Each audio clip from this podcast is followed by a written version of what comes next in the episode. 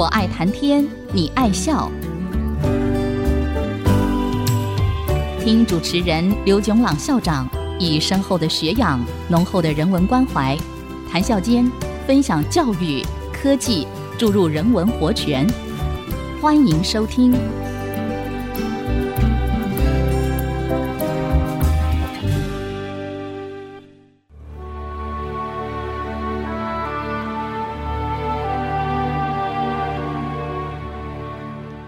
听众朋友，大家好，欢迎收听《我爱谈天，你爱笑》。这里是爱惜之音广播电台 FM 九七点五，我是刘总郎。从上个礼拜开始，我们谈在数位社会里头，人和人之间交流沟通的方式的改变。我们讲过对话 （conversation） 和通讯。Correspondence，也就是人和人之间使用声音和肢体语言，和使用文字和图像语言来交换理念、意见和感情的两种工具。这两种工具既有互补，也有相辅相成的功能。可是到了今天的数位社会，主要是为了速度。和效率的考量，人和人之间对话的方式已经逐渐被通讯的方式取代了，这也就引起了重拾对话这一个话题。接下来，我们要重拾和谁的对话呢？我们以十九世纪美国作家、思想家和哲学家梭罗 （Henry David Thoreau） 的名言。我的家里有三把椅子，独处时用一把，交朋友时用两把，和众人社交时用三把，作为主轴，讨论我们要重拾对话的对象。梭罗的第一把椅子是供一个人独处的时候对话用的。一个人独处的时候的对话又有几个层次：一。没有对话，二和自己对话，三和古人对话，四和大自然对话。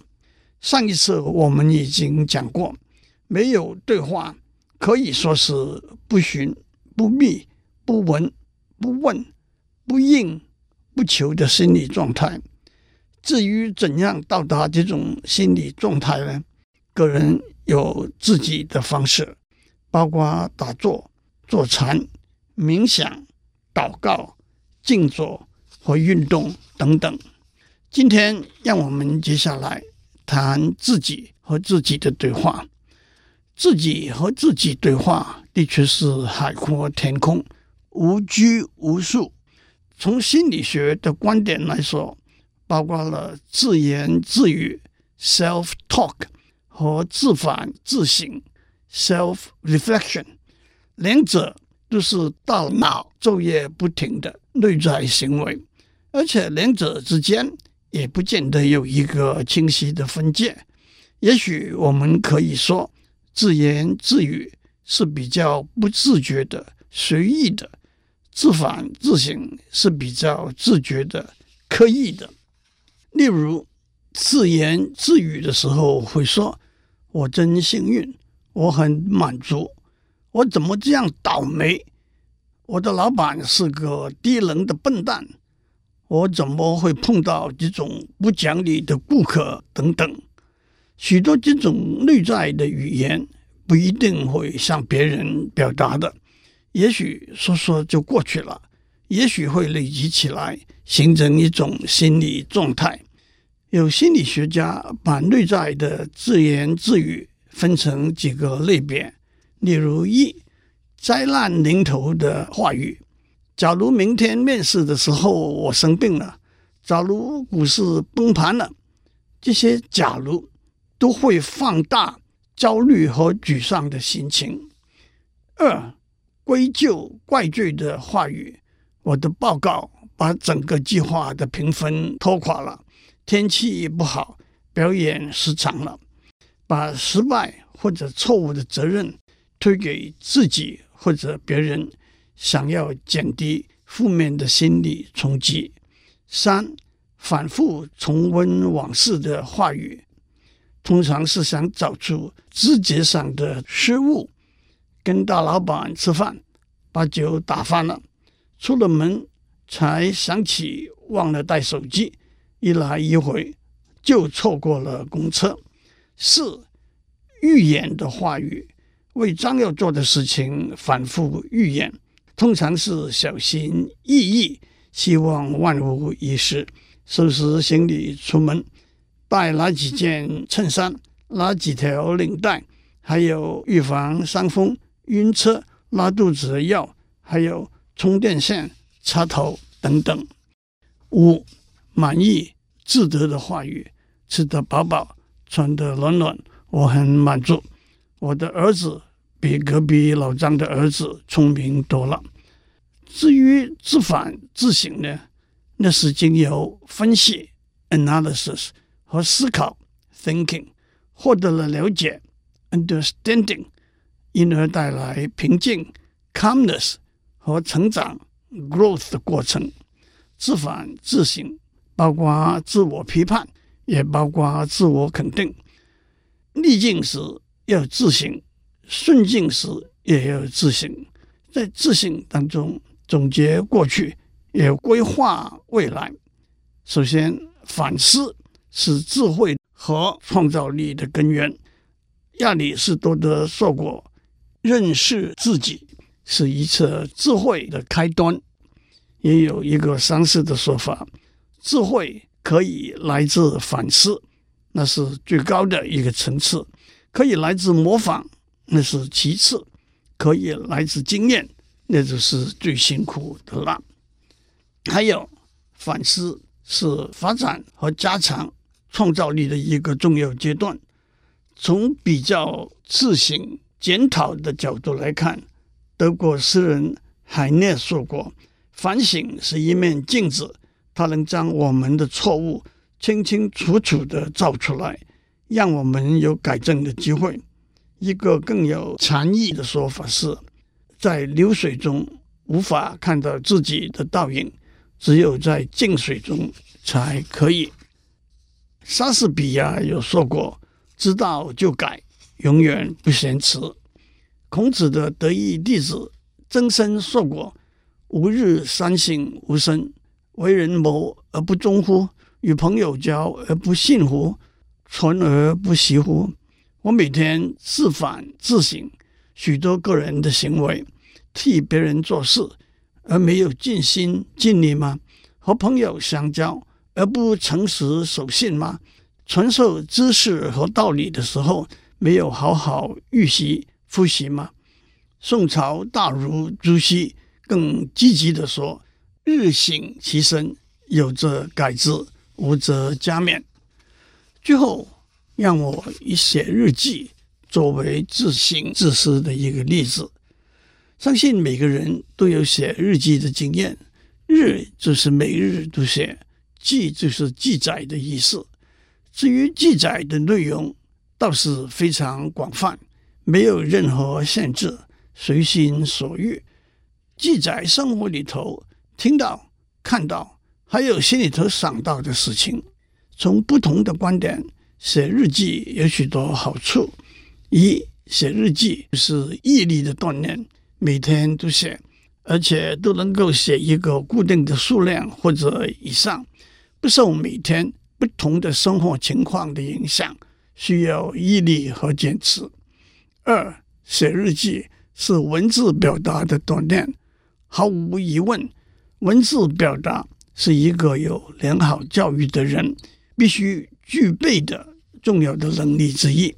三写日记可以用来记载个人的历史，但是也是个人和别人接触往来的历史。有许多名人的日记是有重大的历史价值的。四，写日记是一个有效的自省的管道，把心情抒发出来，把事情的前因后果做一个整理分析，对未来要做的事情。做一个规划，心安理得、容忍接受、欢欣鼓舞、感恩满足。在数位社会里头，写日记也有了数位技术的帮忙。有一个网站叫做 Seven Fifty Words，它提供任何人每天写日记的储存空间。七百五十这个数字来自在一张 A4 纸上。大概有两百五十个英文字。写日记的一个目标是每天写三页，因此一共有七百五十个字。网站的软体会把每一个使用者每天写的日记储存下来。如果中断了一天或者几天，都有清清楚楚的记录。甚至每天写日记一共花了多少分钟，每一分钟写的字数。都有详细的记录，而且网站的软体还会分析一个人写的日记里头表达的情绪，例如快乐、生气、慈爱和自负，也会找出日记中最关心的领域，例如休闲、金钱、工作、成功、宗教、家庭、人际关系、饮食等等。也会分析写日记时候的心态，例如内向、积极、犹豫、思考，还有现在、过去和未来，视觉和听觉，我、我们、你、你们等等。这的确可以看成一个帮助我们自省自思的工具。我们先休息一下，待会儿再回来。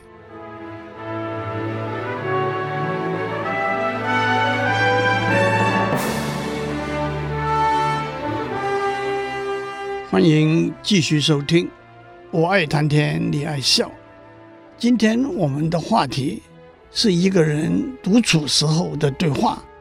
独处时候的对话又有几个层次：一、没有对话；二、和自己对话。这我们都讲过了。接下来我们讲另外一个层次，那就是独处的时候和古人对话。首先，在数位社会里头，我们不要狭义的把和古人对话只看成读古书，这也包括听老歌、看老电影，而且古和今的界限、远和近的界限也不必分得太清晰。毫无疑问，文字的发明是人类文明发展和进步的过程中一个最重要的环节。一般公认的说法是，文字是在两个或者多个远古文化里头独立的创造形成的。远在公元前三千四百到三千三百年，在现在的伊拉克境内的米索不达米亚平原最南部的苏美尔地区，已经有文字创作的历史遗迹。以及公元前三千一百年在埃及。至于在中国，按照历史的记载，黄帝死后，仓颉造字，《淮南子》的记载说，仓颉创造文字是一件连上天和鬼神都震惊的大事。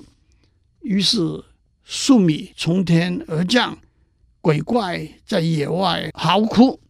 天雨粟，鬼夜哭。文字可以作为记录事实、理念、感情的工具，也因此可以超越时间、超越空间的传递。因此，独处的时候读书，就是和古人对话，和天下的朋友交流。读书的重要性，读书的乐趣，在很多地方我们都听过。讲过很多，但是让我们讲讲，在今天极端重视速度和效率的数位社会里头的一些变化，那就是知识和资讯的碎片化、浅叠化、狭窄化、暂时化和功利化。让我首先指出，这几个名词似乎带有一点负面的意味。其实我只不过想要用来和比较古老的过去做一个对比而已。一，当生活的节奏变得迅速和紧凑，大家的注意力持久度 （attention span） 也就跟着下降。按照心理学家的估计，注意力持久度是和年龄有关的。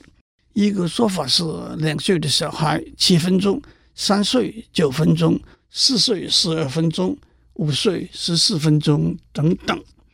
同时，也有专家指出，资讯科技的进步也会带来注意力持久度的下降。明显的例子包括看电视。现在电视频道从几十台到上百台，所以看电视的时候，往往就在频道中间跳来跳去。更明显的例子是在网络上漫游 （surf the internet），网页的数目多如牛毛，经由浏览器在网络上翻跟斗，在网页中间跳来跳去，只需要。举手指之劳，用滑鼠点击一下就好了。一个参考数据是，多数的网络使用者平均只停留在一个网页上不到一分钟。更进一步，有脑神经科学家指出，这些活动会影响一个人脑力活动的情形。其中一个可能的例子就是读书的习惯。当大家不再集中注意力，持久的读书本、报章、看电视、听广播的时候，知识和资讯就顺应的以碎片的方式来呈现了。让我指出，碎片化本身也有正面，也有负面的后果。如何把知识和资讯碎片化，是制作人的责任。但是把碎片连缀起来，就变成使用者的负荷了。到底一连串的碎片是顺理成章的呢，还是自相矛盾的呢？是一个重要的议题。让我趁这个机会做一个预告，卖一个关子。在不久的将来，这个节目也会做一个碎片化的转型。二，浅碟化。就是用简单易懂、吸睛的方式来传导知识和资讯和叙述问题，这可以说是网络时代流行的方式。正面的说法是提纲挈领，负面的说法是走马看花。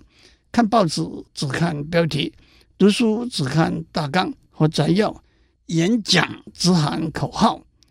其实，浅碟的传导和叙述方式，主要的目的是要吸引听众和读者的注意力，指出方向，然后接下来做深入的探讨和思考。可是，在浅碟的素食文化中，深入的了解往往是缺如的。三，科技和技术的发展一日千里，累积的知识和经验。也极为庞大，因此分门别类是必要的。可是结果就是知识、兴趣甚至视野的狭窄化和过分专业化。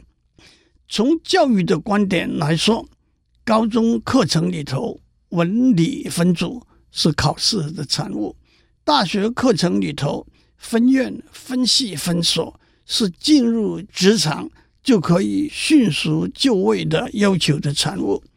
有一句俏皮话说：“攻读一个博士学位，就是在越来越狭窄的范围里头学到了越来越多，一直到在一个一无所有的范围里头学到了一切。” Learned everything about nothing。法国文学家、思想家伏尔泰。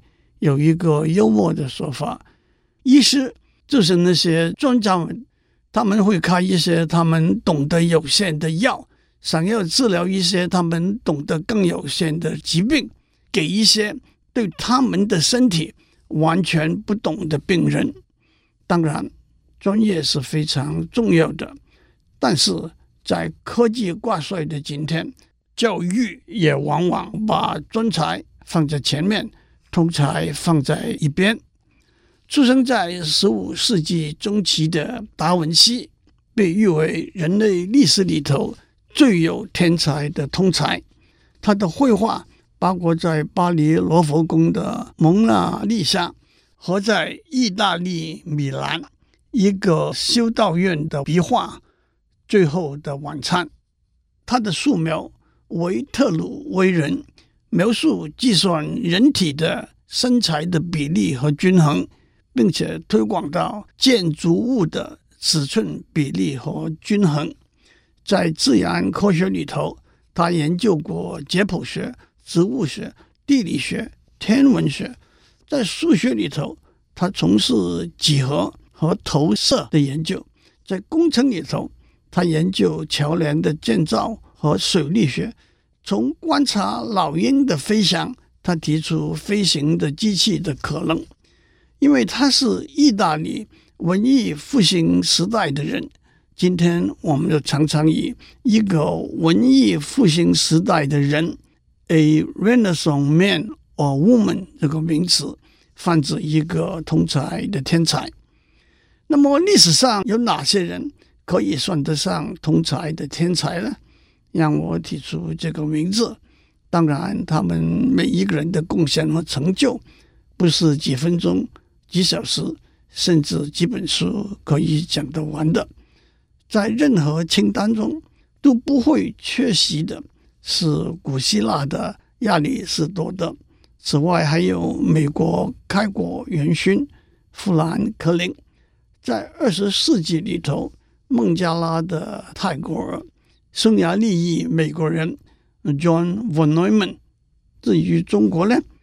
北宋写《梦溪笔谈》的沈括和明末的徐光启，徐光启对儒学、西学、天文学、数学、农学、水利学、军事学都有很深的了解。他一个有名的工作是和利玛窦合作翻译了欧几里得的几何原本。讲到这里，时间也到了。祝您有个平安快乐的一天，我们下周再见。探讨大小议题，举重若轻，蕴含知识逻辑，笑语生风。我爱谈天，你爱笑。联发科技真诚献上好礼，给每一颗跃动的智慧心灵。